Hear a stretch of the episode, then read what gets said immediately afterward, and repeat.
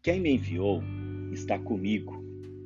Não me deixa sozinho, pois faço o que é do seu agrado.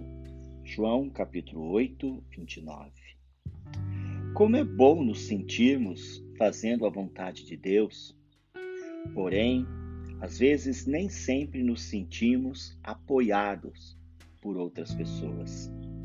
Geralmente, quando tomamos consciência do nosso compromisso no seguimento de Jesus, pensamos que todas as coisas estarão a nosso favor e que todos os problemas irão se acabar.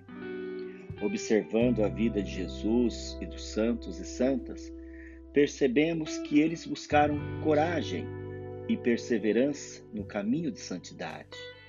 Essa coragem não procede de outro lugar senão da observação dos mandamentos e dos acontecimentos e aprendizados da vida.